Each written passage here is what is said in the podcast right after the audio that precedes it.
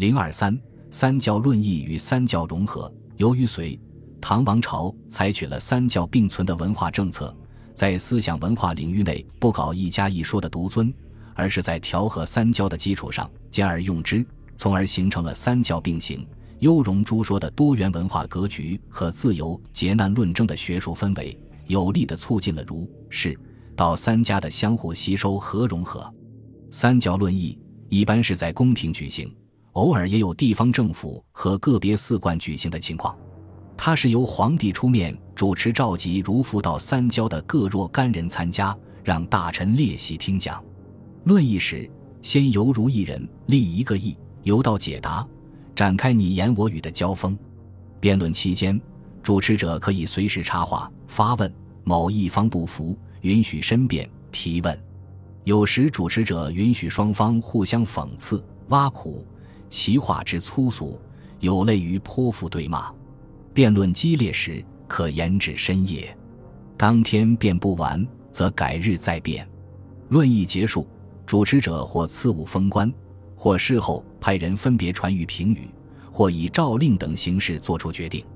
三教论议在隋吉唐前期，或在内殿御前举行。或在国子学召开，无有定规，也不是定期举行，一般是遇到三教之间争议较大的问题时临时举行。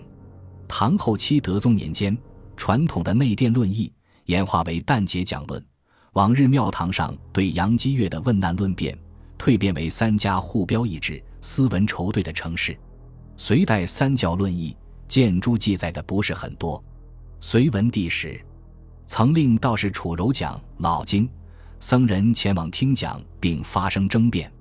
文帝还就老子话胡说，召集僧道及大臣论辩。隋炀帝时，始平令杨弘及道俗于智藏寺，让道士先开讲道经。道士于永通以老经立意曰：“有物混成，先天地生，吾不知其名，自之曰道。”有僧会敬发问：“有物混成，为体一故混，为体异故混？若体一故混？”正魂之时，以自成一，则一非道生；若体意故混，未魂之时，以自成二，则二非一起。先生道观于列，请为机矣。据说当时与永通茫然扭捏无所对。这是建筑记载的隋唐时期关于涉及辅导哲学命题的较早较详细的论对。唐王朝建立以后，唐高祖在国子学首开三教论对，在一次十典礼上。高祖召徐文远讲《孝经》，沙门会成讲《般若经》，倒是刘进喜讲《老子》，再命儒学大师陆德明男子三人，各因宗旨随端立意。武德八年试典，则以国子祭酒和国子博士为主，僧会成、倒是李仲卿、潘旦为宾，唐列三座，拟序三宗。这是唐王朝举行的三教同堂论对，以儒为主，三教共济的新形式。唐太宗时，除了贞观十二年由太子李承乾召集在弘文殿曾有过一次僧唱主角的三教论议，太宗本人没有搞过三教论对。唐高宗崇尚义理，庙堂便对空前活跃。他自显庆三年至隆朔三年，在两京内殿先后七次召集论对。不过这七次论对，作为意识形态领域内的正宗思想儒家都没有参加。只有僧道双方辩难争胜，互不相让。僧道互成主宾，皆就试点道经数义，诸相数义问难多以关涉佛道哲学的本体论、发生论和认识论，如道生万物义、老子名义、说因缘义、六动义、本机义等，先后成为辩论主题。某些辩对过程颇含精致的内在逻辑，如显庆三年四月论对，道士李荣立道生万物义，僧会立问。双方就老子的最高理念道是有意识的还是无意识的展开辩论。同年十一月论对，李荣立本纪义与僧义包展开问对。此论题亦触及老子本体论要旨。本纪的纪为忌讳，欲何意？本纪可视为始合。老子是自然为最高存在，道是自然的内在规律。本纪则是二义始合，自然与道纪的关系。是本与末的关系。龙朔三年六月十二日论议，李荣开生玄经，道玄不可以言象全义，与僧灵便引发一场关于玄的性质的辩论。这些辩论显示出佛道两家意志宗教由长期的竞争趋向融合的趋势。在论辩中，唐高宗还努力引导论对在激烈与理智、严肃与轻松交织的氛围中进行。唐高宗鼓励论争，提倡辩对，和合两教，优容诸说。他在显庆三年六月的百福殿论对时，首先致辞，提出佛道二教同归一善。共谈明理，以相齐握的方针，在历次论对现场，唐高宗或评论或调侃，时而怡然大笑，解疑大笑，使僧道之间的彼此对立心理大为缓解。如百福殿论对时，李荣开六洞义，僧惠力劫难，李荣理屈词穷，恳求惠力手下留情。惠力虽然将内殿论习誉为沙场战阵，不容姑息，但表示论罢出的内殿。尽可别续宣粮，生动反映了僧道理智相待的情景。同年十一月，中殿论对，道士张惠元一度扭捏无对，陈伟顿锤，生气俱下。但论毕，僧与道相从还期公馆。僧一包还鼓励道士博涉利益之法，详述明理，以七日后论对。这已经跳出了两教角力的传统模式，向着共求明理的学术沙龙演变。但佛道对立竞争毕竟由来已久，加之高宗武后时期佛道斗争还很激烈，所以有时候僧道还难免以粗俗的对骂甚至人身攻击来代替论辩。如显庆三年论辩，僧会力挖苦李荣鬓发不减，裤裤未除，手把桃符，腰悬赤带，寻门宴鬼，立想魔。李荣大怒说道：“汝若以剪发为好，何不剃眉？”惠利讽刺曰：“何为绞发不绞资？”显庆五年论辩，僧敬泰又骂李荣额前垂发一比羊头，口上生须孩童鹿尾，履身驴像乘簇蛇腰，举手炸粪驴蹄，动脚时摇鹤兮。总章年间，京城大兴善寺发生火灾，四舍佛像皆化为灰烬。李荣幸灾乐祸，作诗讽刺道：“道善何曾善，云兴虽不兴。”如来稍一尽，唯有一群僧，终于报了一箭之仇。以此可见，僧道之间的门户之见是一时难以消除的。在初元年，武则天御明堂，大开三教，内史行文为讲《孝经》，命侍臣及僧、道士等以次论议。这种形式又类似武德时期的儒辩三教，是体现儒学为本和合三教宗旨的另一方式。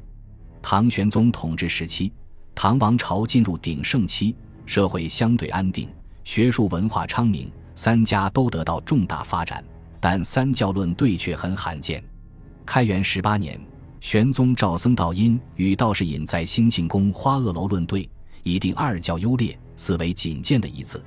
实在英雄论奋发，引答对诗词，玄宗照此而已，并未惧派优劣。这一时期。唐玄宗以亲注颁布儒、释、道三家经典的方式，促进了三家的调和和融合。安史之乱以后，三教融合的趋势更为明显。上元二年六月，肃宗自领五驾还节后的长安，于景龙观设高座，令僧道讲论，并命文武百官前往设斋听讲，是为恢复中断已久的三教论议的先声。永泰两年，唐代宗亲临国学士殿。及诸儒道僧质问敬日，此礼久废，一朝能举，正式恢复三教论议。但唐代宗有宁佛倾向，朝野大臣如王进、杜鸿渐、元载等从而删之。甚至在大历年间的资州刺史赤干公三教道场文中，虽然声称三教殊途同归，却以佛先、道次、儒末为秩序。表明这一时期佛教势力的壮大。唐德宗将传统的内殿三教论议正式确定为旦节三教讲论。贞元十两年四月，德宗旦日，御临德殿，诏给侍中徐代、兵部郎中赵顼、礼部郎中许梦荣与四门博士韦渠谋及道士万参成、沙门谭延等十二人讲论儒、释、道三教。以僧见虚对韦渠谋，许梦荣对赵顼。谭言对道士西为素，使三家若毛损然，足而同归于善。诸人皆谈毕，见虚曰：“玄元皇帝，天下之圣人；文宣王，古今之圣人；释迦如来，西方之圣人。